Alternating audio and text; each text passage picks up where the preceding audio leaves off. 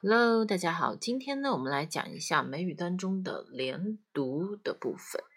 如果一句话的话，我们看完以后，呃，到底知不知道它要怎么去读？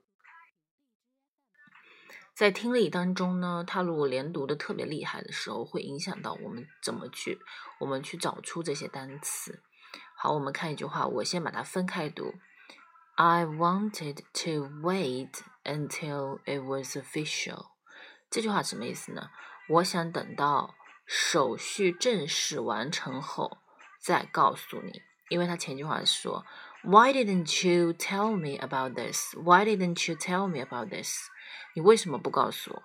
那我回答的是，I wanted I wanted to wait until it was official. Was official. OK，你发现这一遍我跟上一遍读的确实会有些不一样，因为我把它连读了。那我来读一个慢速的拆解版。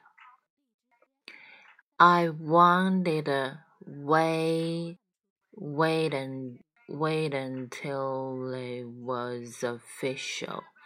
I wanted to wait, I wanted to wait until it was official.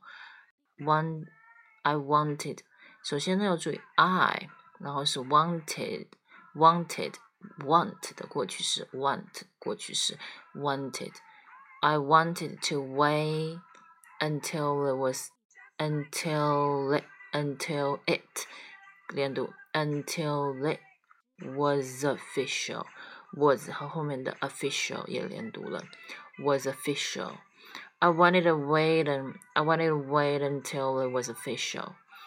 I wanted to wait until it was official。大家明白了吗？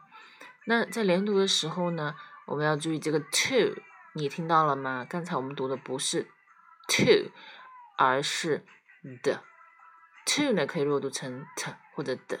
那 wanted，wanted，wanted，wanted。I wanted to wait. I wanted. I wanted to wait until it was official. I wanted to wait until it was official。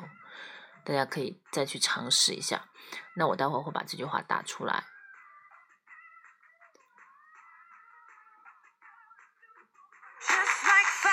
Burning up the way, if I could light the world up for just one day.